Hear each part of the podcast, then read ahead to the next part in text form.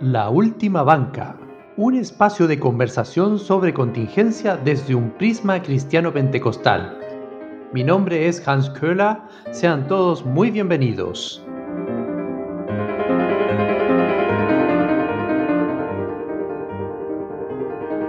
Hola y bienvenidos al primer episodio del año 2022 de nuestro podcast La Última Banca. Bienvenidos todos y feliz año. ¿Cómo estás, Daniel?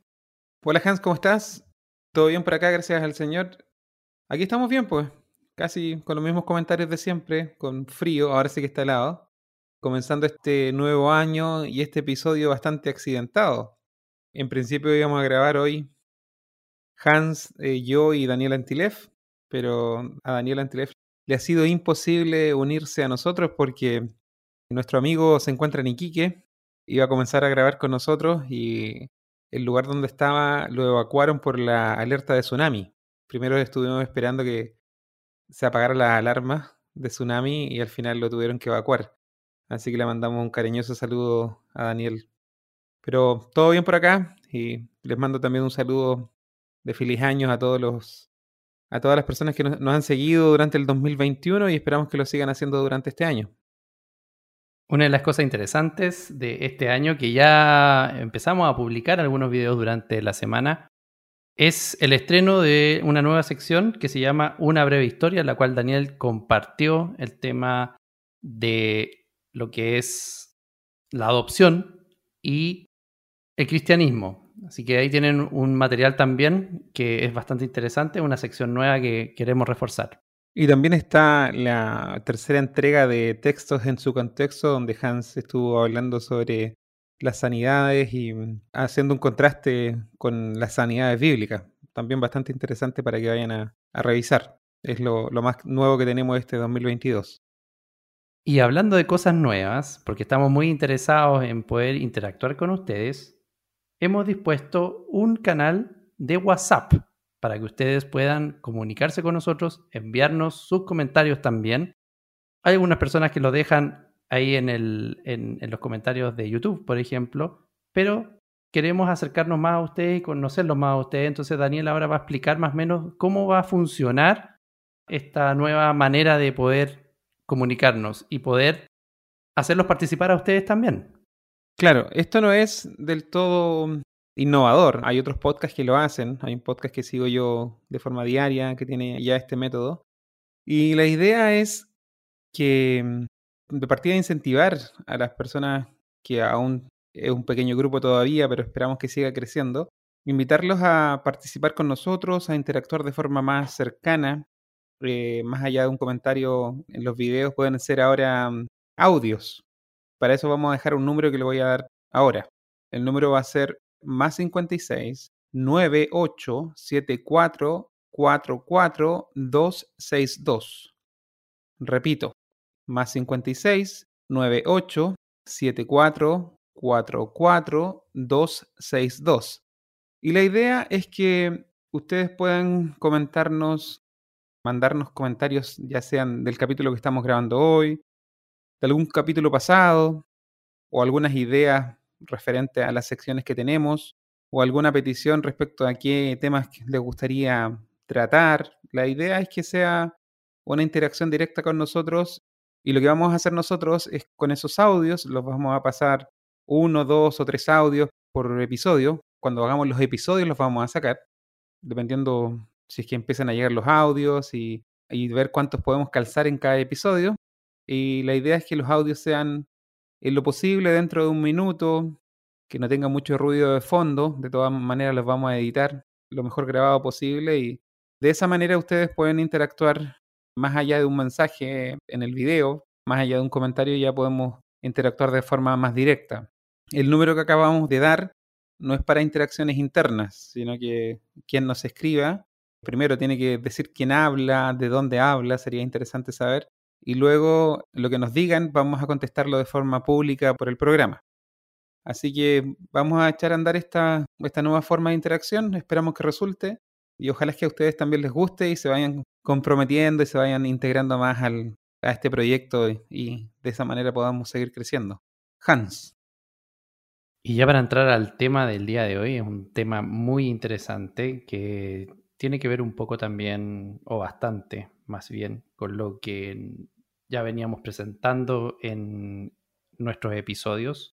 Se trata de el tema de Novak Djokovic, que es el tenista número uno del mundo del circuito ATP el manejo que se le ha dado al tema de su visa, tema de su arribo a Australia para jugar el abierto de Australia y todo lo que ha ocurrido. Nosotros mencionábamos en un episodio anterior que Australia era uno de los países que había desarrollado un control muy férreo por parte del gobierno para el tema del coronavirus.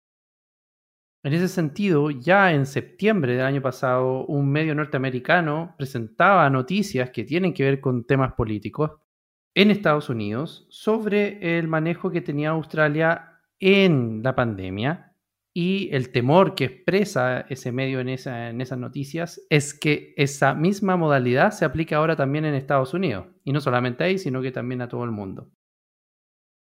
¿Qué es lo que explica esta noticia? Dice, bueno, que en medio de, esta pandemia del coronavirus había un tema no menor, que eran huelgas de camioneros, protestas en las calles y desobediencia civil a gran escala, donde lo presenta como un problema que se puede replicar en otros lados. Y eso fue ya hace más o menos cuatro meses. Entonces ya hay eh, indicios de una situación compleja producto del coronavirus también viene todo este tema de las vacunas, que no deja de ser interesante también el manejo que se le ha dado a la vacuna. Nosotros hemos también presentado un episodio donde se hablaba sobre la vacuna y su manejo político.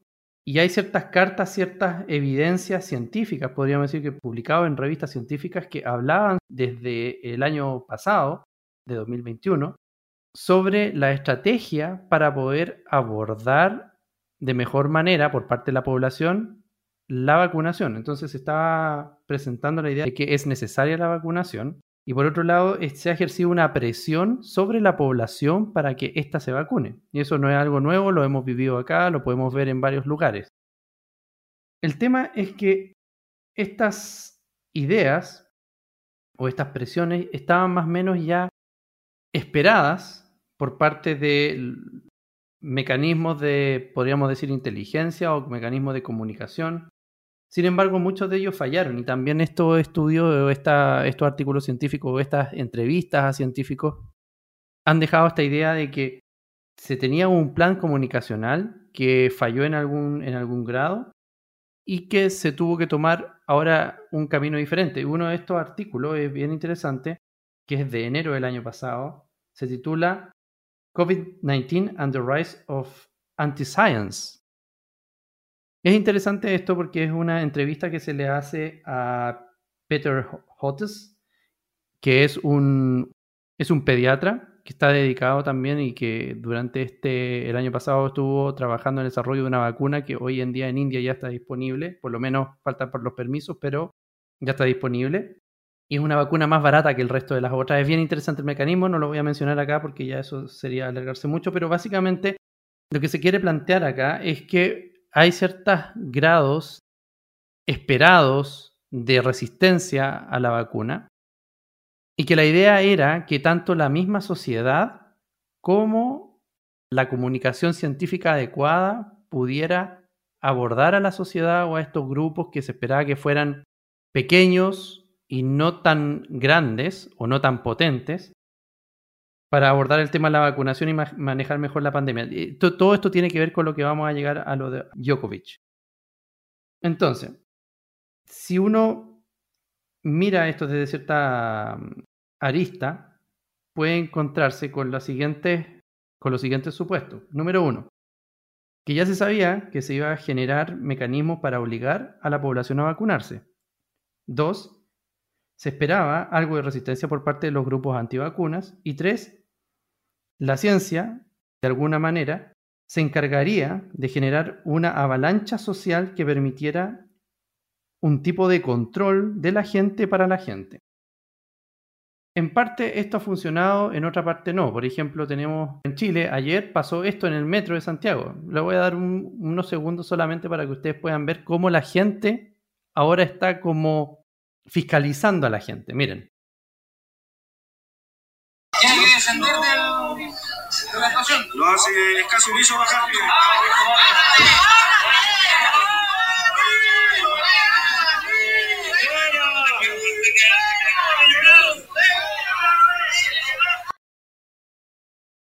Bueno, ¿en qué contexto está esto? Esta es una mujer que entra a una estación del metro, se sube al metro, está sin mascarilla y genera toda una bataola, el metro se detiene, la gente se desespera, llega los guardias de metro, la tratan de sacar y ahí es, lo, eh, lo que ocurre cuando les mostré, digamos, el audio de este video, donde finalmente es la misma gente la que saca ahora a esta persona y la enjuicia.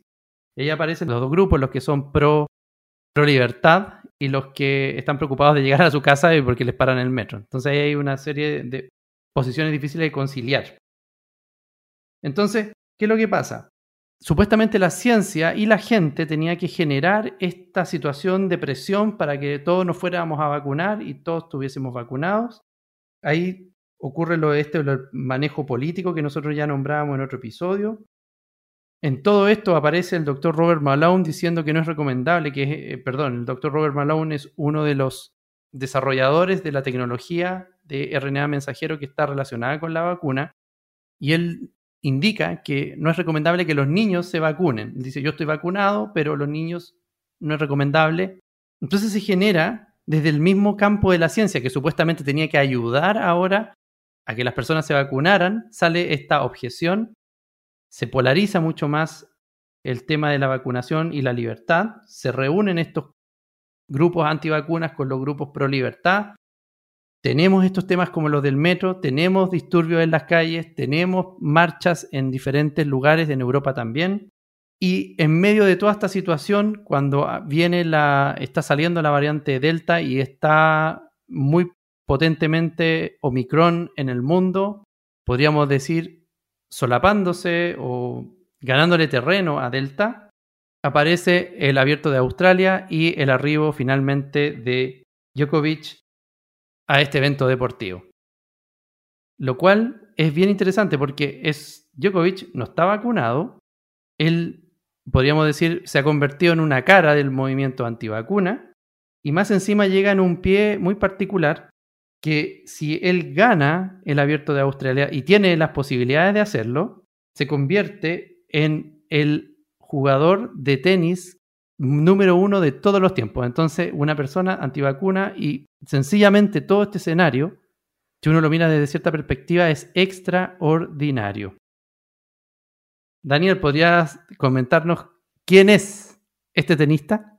Sí, Hans, no hay problema. Pero antes de eso quiero aclarar Em, en este podcast hemos tratado el tema de la pandemia en varios episodios. Creo que hayan sido como cuatro anteriores. Este ya sería como el quinto episodio que hablamos de la pandemia. Entonces, en ella hemos mostrado nuestras posturas.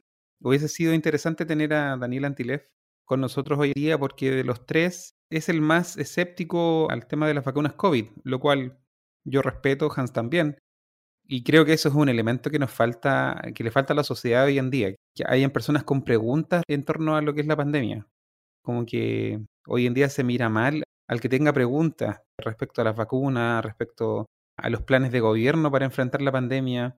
Em, creemos que uno de los fallos, que era lo que decíamos en el capítulo anterior, cuando hablábamos del caso que había pasado en Austria, que habían encerrado a los no vacunados, uno de los fallos que han tenido los gobiernos es en la comunicación, creo yo, en comunicar de por qué las vacunas son seguras, de mostrar datos. Miren, por ejemplo, acá en Inglaterra, yo creo que la vacuna ha tenido un impacto positivo porque mm, la curva de contagios estuvo a la par con la curva de muertes hasta que entró la, vacunación masiva y luego de eso se quebró, se quebró la, la relación muerte-contagio. Y ahora con la entrada de la Omicron, que desplazó a la Delta por ser más contagiosa, los contagios han estado pero por las nubes pero las muertes no han aumentado en la misma proporción y creo yo que en gran parte eso es a la vacunación. Pero creo yo que no se ha hecho una comunicación buena, entonces se generan dudas y son dudas razonables, dudas válidas. Hablábamos la semana pasada, vacunas para los niños, desde cuándo son razonables, desde cuándo el beneficio es mayor al, riesgo y todas estas cosas que cualquier persona racional se hace. Son preguntas que cualquier persona racional se hace porque no todos son expertos en virología, inmunología, no sé qué campo estudia el tema de las vacunas, la bioquímica, pero eso es una definición mucho más general. Entonces, en los capítulos anteriores nosotros hicimos una separación de la discusión científica, que es una, ahí podemos entrar a hablar de, del doctor Robert Malone, como decía Hans, y la otra es la, es la arista política. Y creo que podemos tener una opinión respecto a las vacunas en términos científicos de que es algo positivo, que es el caso mío. Yo creo que también es el caso de Hans, pero podemos ser perfectamente críticos con lo que, lo que está ocurriendo a nivel político. Creo yo que la imposición a rajatabla de la vacunación, la, la sanción o el, o el, estigmatizar al que no quiera vacunarse, creo que está jugando en contra. Está yendo en la dirección contraria a, a generar mayor diálogo y a generar mayor acercamiento con las personas que son escépticas a la vacuna. Creo yo que eh, ahí se está cometiendo un gran error y lo único que se consigue es radicalizar a la gente que tiene dudas razonables. Y un ejemplo de esto es el caso Djokovic, que vamos a hablar ahora. Vamos a comentar también un poco más adelante unas declaraciones de Macron también que son bastante fuera de tono. Y todo esto suma a que hay un descontento que es bastante entendible. Yo repito, la opinión mía personal. Yo sé que Daniel Antilef, que hubiese sido bueno tenerlo acá, tiene una opinión diferente respecto a las vacunas, es mucho más escéptico. La opinión mía es que las vacunas han sido beneficiosas, hay dudas razonables, pero la, la reacción de, de los políticos y de una parte de la población creo que es bastante negativa. Aquí se da una tensión que ya mencionó Hans, esta tensión entre la gente que tiende a ser muy pro Estado y les gusta la imagen de un Estado paternalista que le diga lo que haga y, y acepta todo lo que diga el Estado sin chistar. Y por otro lado, hay personas que son muy escépticas con el Estado y que ellos buscan modelos de sociedad donde el Estado interfiera lo menos posible. Entonces, cuando hay situaciones excepcionales como ha sido la pandemia, donde el poder del Estado crece de forma brutal, las alarmas también crecen dentro de estas personas que son no anti-Estado, pero pro-Estado pequeño. Entonces, esa es la tensión que estamos viendo hoy en día, yo creo, entre los pro-Estado por un lado y los pro-Estado pequeño por otro. Y creo también que es injusto llamar antivacuna a secas a las personas que son escépticas con la vacuna COVID. Esta es la última aclaración que quiero hacer antes de entrar al tema de Djokovic. Porque en el tema COVID hay posiciones muy variadas y hay personas que no son antivacuna como tal. Los antivacuna clásicos son los que no creen en ningún tipo de vacuna. Yo creo que los escépticos del COVID no son necesariamente ellos. Cuando se les quiere caricaturizar, obviamente se le coloca en la misma bolsa que los antivacunas. Pero hay personas que son tienen reparos con esta vacuna, con las vacunas COVID particularmente, o no se quieren vacunar porque pasaron la enfermedad y piensan que con eso ya es suficiente. Entonces, eso es un escenario diferente al, antivacuna clásico. ¿Me entienden? Entonces, no es justo caer en, en estas caricaturas donde la relación de ciertas personas que son bastante petulantes, arrogantes, encuentran a alguien con dudas razonables y le dicen, ah, tú eres una antivacuna y crees que la Tierra es plana. Entonces, estas caricaturizaciones aportan bastante poco. Creo que aportan bastante poco al diálogo y a un correcto entendimiento de qué está pasando en la pandemia y a un correcto cuestionamiento de si está bien eh, los poderes que se están otorgando ciertos políticos y, y, las restricciones que están colocando en la población. Creo que esa es, la, esa es la pregunta que tenemos que hacernos. Y hacernos esa pregunta no necesariamente nos vuelve antivacunas, o nos vuelve antivacunas COVID, que no es nuestro caso, pero sí nos parece bastante o hablo a título personal, me parece bastante llamativo declaraciones como la de Macron que vamos a ver más adelante o el caso Djokovic. Si Hans quiere agregar algo me puede decir y si no entro de lleno ya al caso Djokovic. Hans. Sí, pues tú lo decías bastante bien, el tema de la comunicación y la estrategia. Es algo que se veía como un problema eventual. De hecho, aquí también hay una carta del doctor o doctora eh, Burgis que tiene un título, es, un artículo científico, o sea, está en formato de comentario, y el título es The COVID-19 Vaccines Rush. Participatory Community Engagement Matters More Than Ever. Esto fue descrito el año pasado en The Lancet, eh, perdón, en el 2021, claro, el año pasado, en The Lancet, y lo que tiene que ver es cómo se, se hace esta, este compromiso entre la, la sociedad y la vacunación por el COVID. y era muy importante hacerlo en ese momento. Esto fue descrito en diciembre de 2021, es como reciente, podríamos decir. Y hay como una serie de cosas de, lo que eh, ocurre con la, vacuna y cómo debiese ser una estrategia de comunicación para que, lo nombré en, parte en, mi primera intervención, cómo debiese ser que la ciencia pudiera ir aclarando estos puntos, pero comunicacionalmente hay falencias que también estas cartas han manifestado como una debilidad en todo este proceso. Y la falta de información hace que, como lo dice también otro artículo pequeño que se llama COVID-19 Cults and the Anti-Vax Movement. Se refiere a cultos tipo religioso y el movimiento antivacuna, cómo se modula y cómo estas dudas o esta poca aclaración genera conmoción en la sociedad. Entonces al final vemos videos como el que, o escuchamos noticias como las que yo le mostré, donde la gente que está convulsionada empieza ya a actuar no desde una parada per se política, sino que ya de la piel misma, haciendo, por ejemplo, salir a una persona del metro, sacándola, aislándola. Y es parte también, puede, se podría llegar a pensar de una estrategia que la misma gente controle a la gente. Para finalizar, solamente dejo lo siguiente planteado. Porque supuestamente, cuando llegaban las vacunas o estaban llegando las vacunas, incluso antes del desarrollo de las vacunas, nos habían comentado que nosotros, como raza humana, deberíamos aprender a vivir con el virus.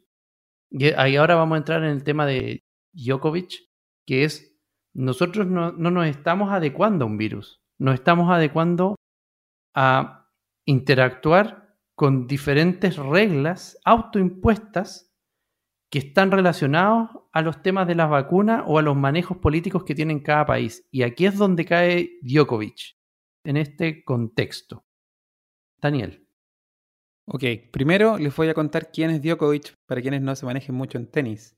Yo soy un fan de tenis al igual que fútbol. Mucho más de fútbol, sí, pero me gustan mucho las estadísticas. Entonces siempre ando siguiendo este tipo de informaciones en el deporte. Para quienes no estén familiarizados con el deporte del tenis, Djokovic está a la altura de, Messi y Ronaldo, que son los jugadores que han sido las estrellas de la última década. Eh, Djokovic es, o incluso más quizás, porque Djokovic es parte de lo que llaman el Big Three, y que lo conforma Roger Federer, Rafael Nadal y Novak Djokovic, este tenista serbio. Ellos han dominado el circuito por los últimos casi 20 años y tienen más torneos grandes ganados que ningún otro tenista en la historia.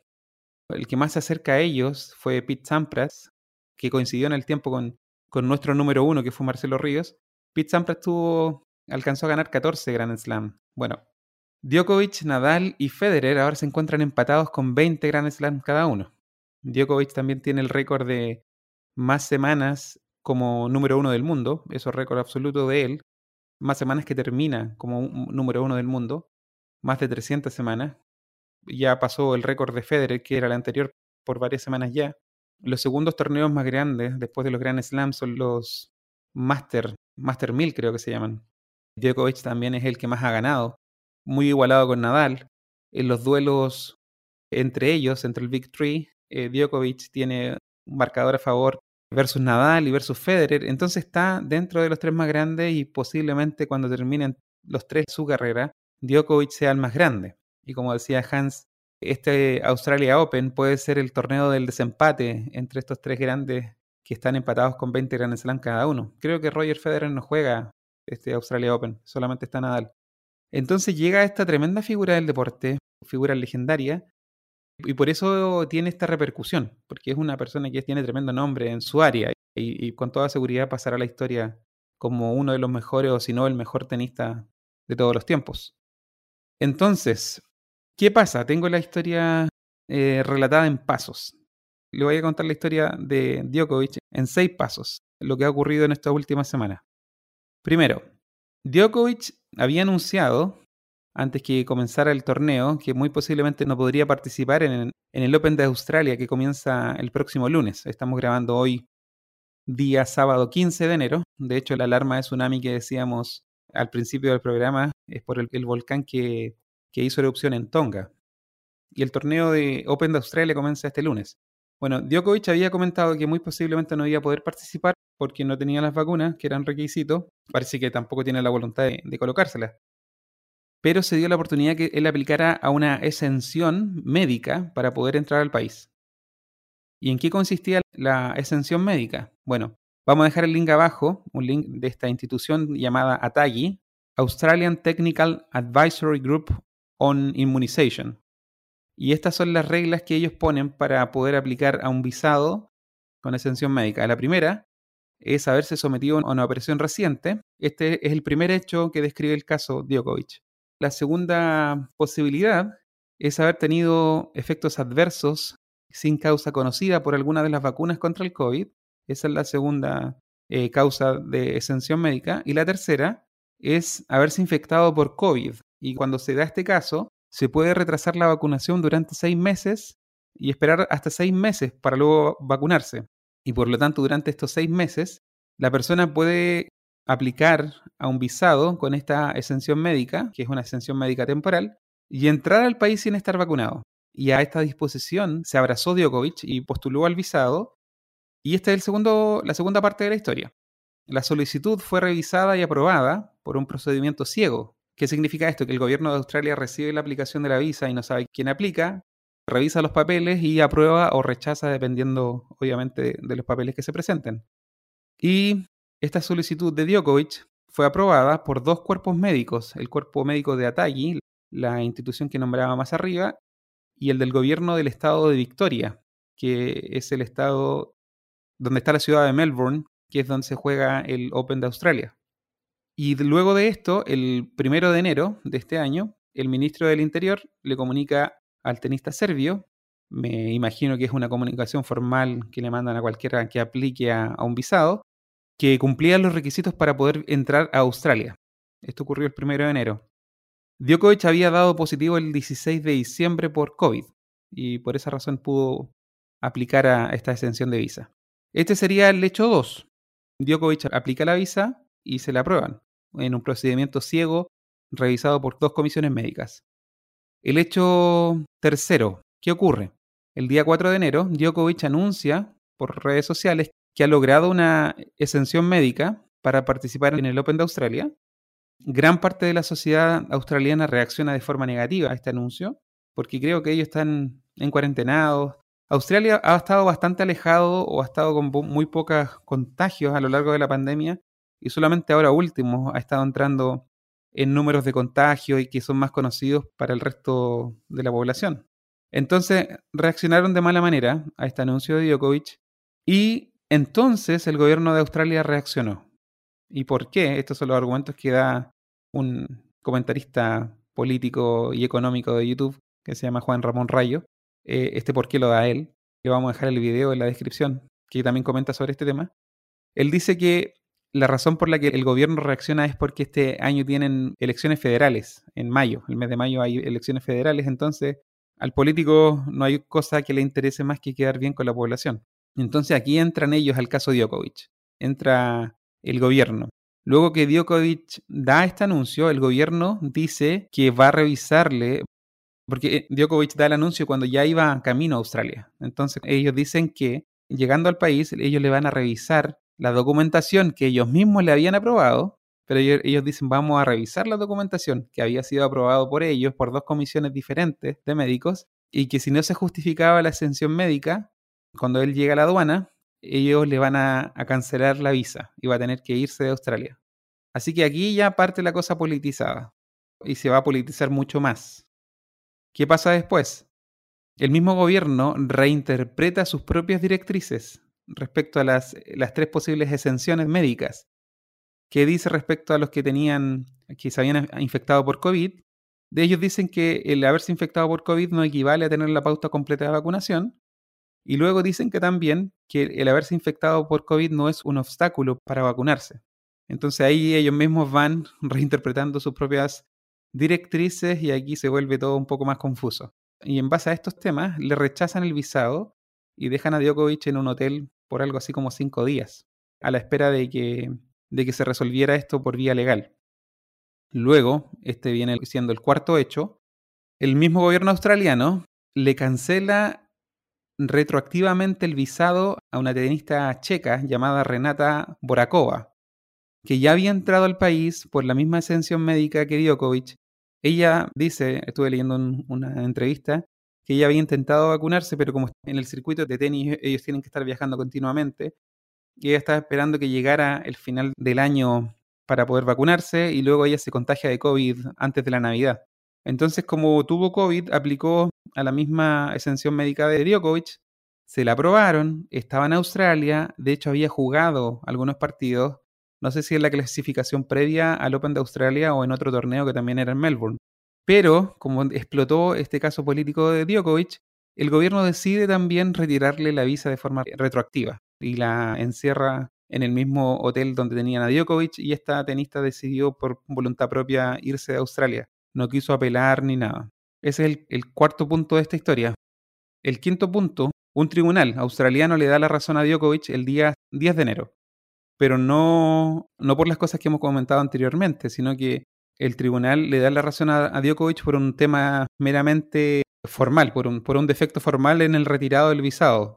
Ellos dicen que no se le dio el tiempo suficiente a Djokovic para asesorarse y para presentar alegación por la cancelación del visado y que eso generó indefensión en el tenista serbio, por lo tanto le dieron el favor a él. El tribunal le dio el favor a, Djokovic. Y esto abre el último punto de esta historia, que todavía no termina, el punto 6, y es que a pesar que Djokovic gana este primer gallito con el gobierno de Australia, al gobierno de Australia todavía le quedaba una carta que jugar y es que el ministro de Inmigración tiene un poder especial para retirar visados por causa de interés general. Y este poder especial que solamente tiene el ministro de Inmigración lo ejerció el día 14 de enero, o sea, el día de ayer, y él retiró el visado al tenista serbio. Lo último que queda en esta historia es que el día de mañana, día domingo, un tribunal va a decidir si Djokovic es finalmente expulsado de, Australia. Esta es la historia paso a paso. Esta es la historia de cómo un tema se ha politizado a niveles grotescos, que a mí personalmente me genera mucho rechazo por la forma como se ha tratado a nivel también comunicacional. Los medios de comunicación han tenido un comportamiento bastante vergonzoso. O sea, ha habido polarización en todo sentido. Por un lado, el padre de Djokovic comparando a su hijo con, con Espartaco y con Jesús, personas idealizando a Djokovic, eso también es un extremo. Y por otro, los medios haciendo un trabajo sucio, bastante sucio, tratando de, pintar a Djokovic como el diablo mismo y abrazando de lleno esta agenda hiperestatista, hiperpaternalista y sin sonrojarse lo más mínimo, eh, pierden toda imparcialidad y actúan con total parcialidad en contra del tenista. La mayoría de los medios que he estado leyendo yo, en español principalmente, medios deportivos, muchos de los que sigo y los leo constantemente. Eso sería, en términos generales, lo que ha ocurrido en el caso Djokovic. Hay otros elementos como que él decía, alegan que Djokovic, estando contagiado con coronavirus, como había declarado, estuvo no sé dónde, pero no sé si eso tenga relación con el visado eso puede ser una censura mm, moral, pero no sé si eso tenga relación cuando él aplica el visado, porque el requisito era, tuve COVID, por lo tanto puedo abrazarme a esta exención médica para entrar al país sin tener las vacunas durante esta ventana de seis meses. Entonces se ha llevado la discusión a un plano moral, a un plano ético, que no sé si tenga relación con el tema de inmigración. No sé si tenga relación necesariamente con el visado. Podemos condenar que Djokovic haya ido, no sé, estando contagiado a, no sé qué parte. Pero no estoy seguro si eso esté relacionado con, con el proceso de visado. Yo creo que ahí se confunde un poco la discusión. Eso sería la presentación del caso Djokovic. Ahí como tú también estabas comentando, Daniel, pasa lo siguiente, que hay un tema de mm, comunicacional acá, los medios están muy empujando para un lado o para otro la información y esto igual es grave porque no hay claridad. Entonces cuando no hay claridad, aparecen estos grupos más extremistas que toman espacio. Puede que tengan o no tengan razón, pero sí no está este, este elemento de poder aclarar la situación, en el sentido de claro, pueden dejar jugar ahora a, a Djokovic, pero se va a generar un problema con la gente que está en Australia, ¿cierto? Y que se siente pasada a llevar porque tal vez sus seres queridos en estas situaciones de aislamiento, de medidas más extremas, no pueden, por ejemplo, hacer lo que les gustaría hacer y dejan que esta persona que no está vacunada pueda de alguna manera cumplir su objetivo. Entonces, desde ese punto de vista, claro, ahí los medios juegan ese rol un poco aprovechándose del panorama político de las elecciones para avanzar, para obtener más vistas, para obtener más rating. También hay que considerar, y es posible, que existan otros ideales detrás de todo esto, más allá de pintar a Djokovic como como un salvador o como una persona que no sigue la norma, por lo tanto se tiene que ir del país, etc. Lo sorprendente es que no es solamente en Australia esto, sino que también pasan en otros países donde se quieren tomar medidas extremas, como por ejemplo lo que tú decías de Macron, que él tuvo unas intervenciones muy duras, o por ejemplo, que salió una noticia hace tres días atrás sobre Canadá que quiere colocar impuestos ahora a las personas que no están vacunadas. O lo que estaba pasando en Austria, que la idea era que las personas que no estaban vacunadas no podían estar, digamos, en la calle de manera libre, sino que tenían también ciertas limitaciones, por ejemplo, no sé, ir a comprarles era más dificultoso, etc. Entonces hay de todo en esto nos falta claridad y no va a demorar eh, en llegar acá a Chile todas estas posturas. De hecho, recientemente, esta, eh, esta semana, el presidente Sebastián Piñera dijo que no tenía la intención de colocar normas tan duras como un lockdown completo a Chile. Y justamente luego sale el colegio médico diciendo que no había que descartar este tipo de medidas más severas. Entonces hay de todo y aquí esto es lo que estamos, nosotros estamos viendo nos va a impactar sin duda en un momento a otro. Ahora lo interesante de todo esto es que si Djokovic no fuera Djokovic, fuera un ciudadano común y corriente, no hubiese podido entrar a Australia, número uno. O sea, a lo que voy yo es que ni siquiera se hubiese levantado la opción de, de generar todo este problema. Yo lo veo desde el punto de vista que, claro, tú lo puedes pensar también de forma contraria, que hubiese, podríamos decir, haber pasado desapercibido, hubiese entrado, hubiese estado adentro haciendo, trabajando, haciendo cualquier cosa y después sale y listo. O tal vez le hubiesen negado la, visa de un inicio debido a que no tenía las vacunas y hubiese pasado desapercibido este, toda esta noticia. Pero como es algo tan importante para el mundo del tenis, y para el mundo del deporte en general, porque estamos hablando de un deportista del mejor de todos los tiempos que se puede consolidar ahora si es que ganara este abierto. Hay mucha tensión por todos lados. No sé, Daniel, ¿qué opinas tú sobre esta situación? Yo creo que al contrario, yo creo que si Djokovic no fuese Djokovic, hubiese entrado con la exención médica, que era parte de las reglas que colocaba este organismo, el, el ATAGI, Australian Technical Advisory Group, on immunization, hubiese entrado con las reglas que coloca, porque le aprobaron en este proceso ciego la ascensión porque cumplía el requisito, y hubiese entrado sin problema, hubiese hecho sus cosas y hubiese salido. Pero por ser Djokovic, por ser quien es y por ser alguien que por la razón que sea tiene ciertos reparos con las vacunas COVID, porque no tengo entendido que él sea un, un antivacuna así eh, de los clásicos, pues de los que no se ponen ningún tipo de vacuna, según lo que yo entiendo sino que es de este tipo específico de escépticos de las vacunas COVID, creo yo. Si alguien sabe más información me puede corregir en los comentarios.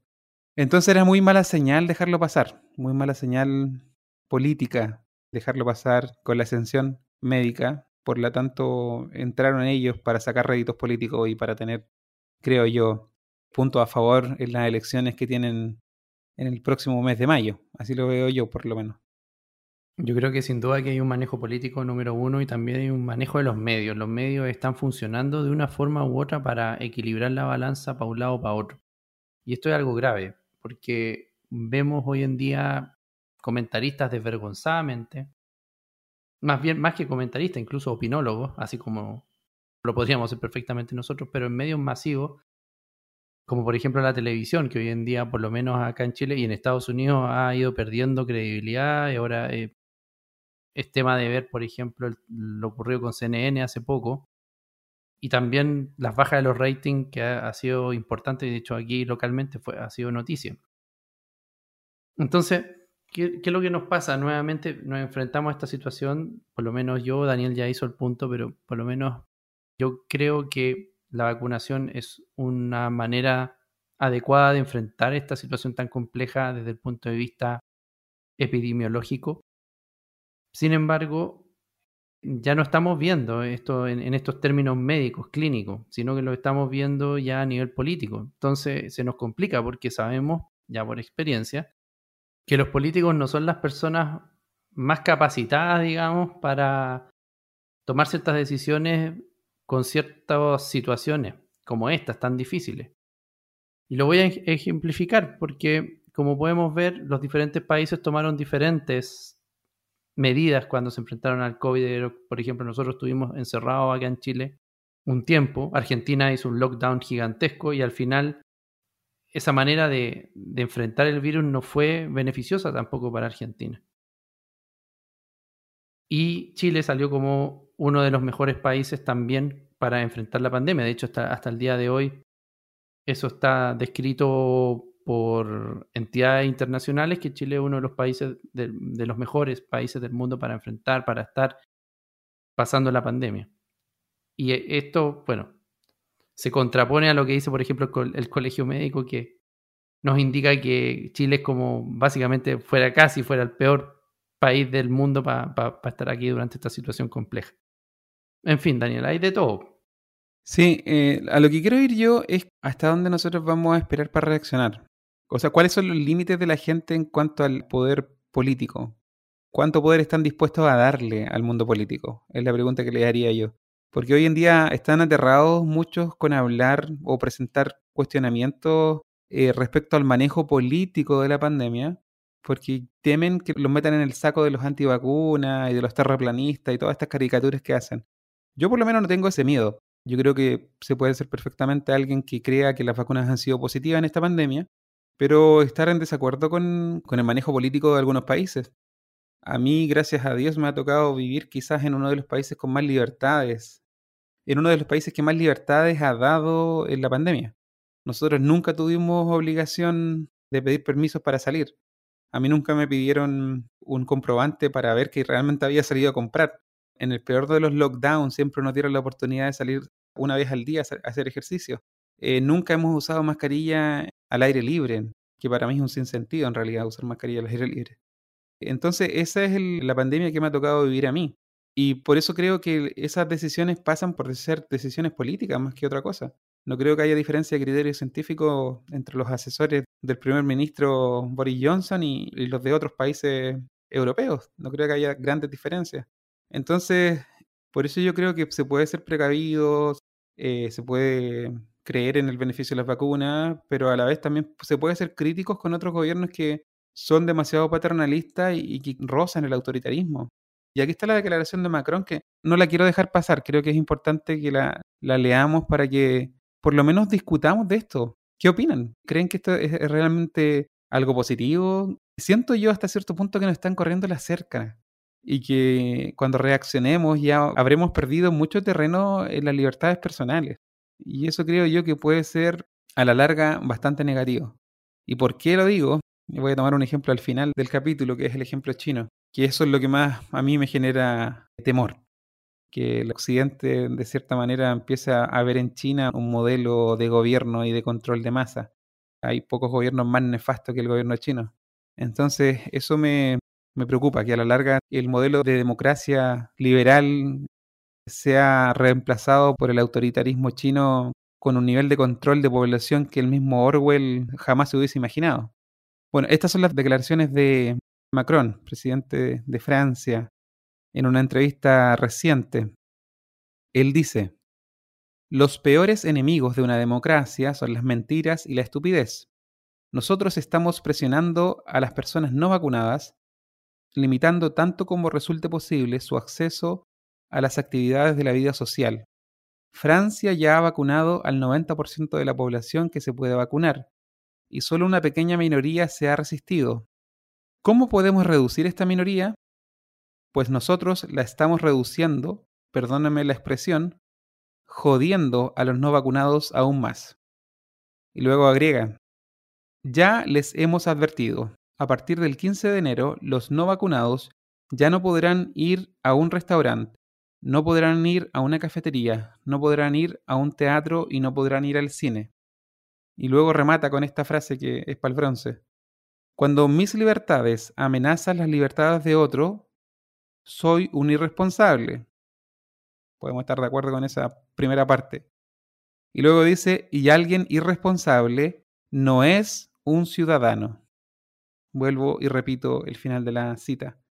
Y alguien irresponsable no es un ciudadano. Entonces aquí podemos fácilmente hacer un paralelo con los peores ejemplos del siglo XX. ¿Hacia dónde nos estamos dirigiendo como sociedad? ¿Hacia dónde nos estamos dirigiendo como democracias liberales? Yo sé que es, un poco exagerado ahora llegar a, comparaciones. La primera que se nos viene es de ese grupo que le pusieron las, las estrellas de David amarilla en la Alemania de los, de los 30, finales de la década del 30. Yo creo que es, es preocupante. A mí me preocupa bastante. El caso chino es el que les quería comentar, pero prefiero, ya que el, el, capítulo se está alargando mucho, el episodio de ahora, prefiero que dejarles un enlace de un podcast muy bueno desde donde tomo ideas en la contracrónica.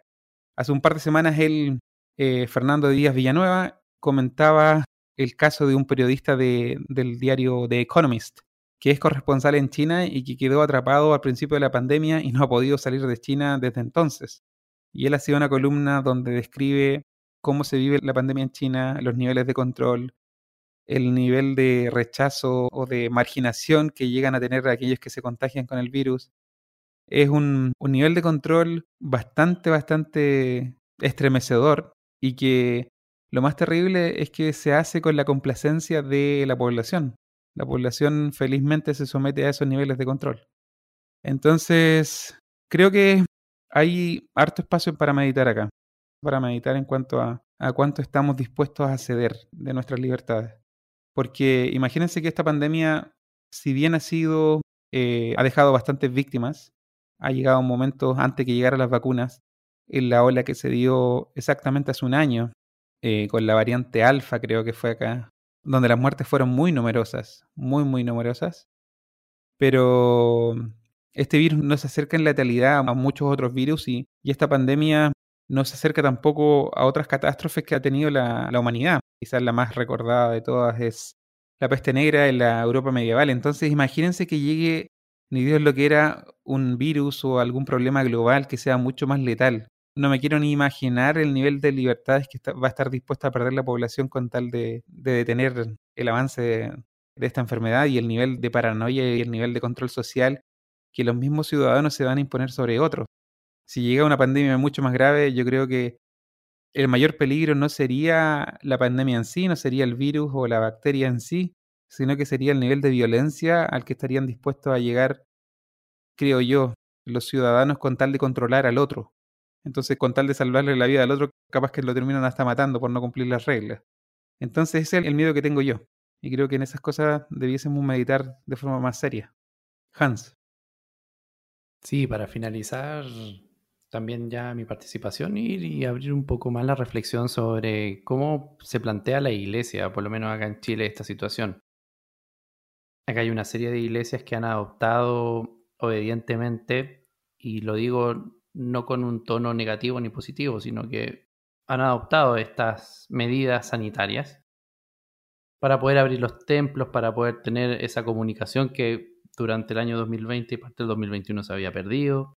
Pero, ¿qué pasa si es que ahora, ya con un nuevo gobierno, con una nueva mm, situación, un nuevo panorama, se complica una vez más o se polariza aún más la situación de los hermanos vacunados y no vacunados? Entonces, aquí vamos a tener lo mismo. ¿Acaso vamos a hacer esta separación tan grande? ¿Vamos a tener iglesias para gente que no está vacunada, iglesias para gente que está vacunada?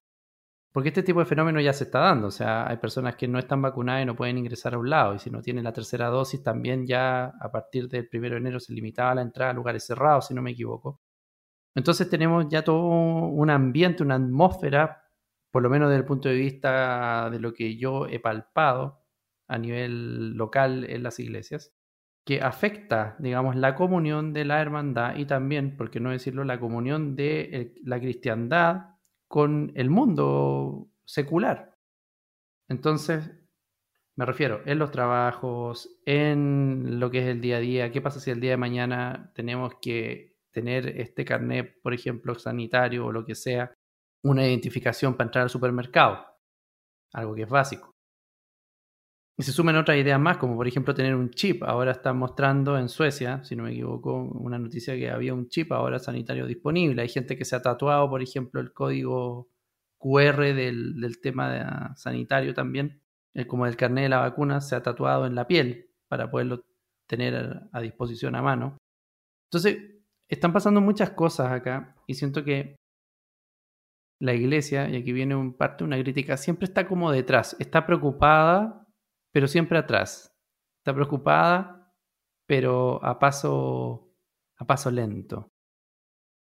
Creo que en estas materias no hay que ser reactivo, sino hay que ser proactivo. Ir ya planeando qué es lo que va a pasar más adelante con los escenarios que se vienen. Ya se ha nombrado también en medios de comunicación que esta no va a ser la última pandemia o la última variable, variante a la cual nosotros nos vamos a enfrentar.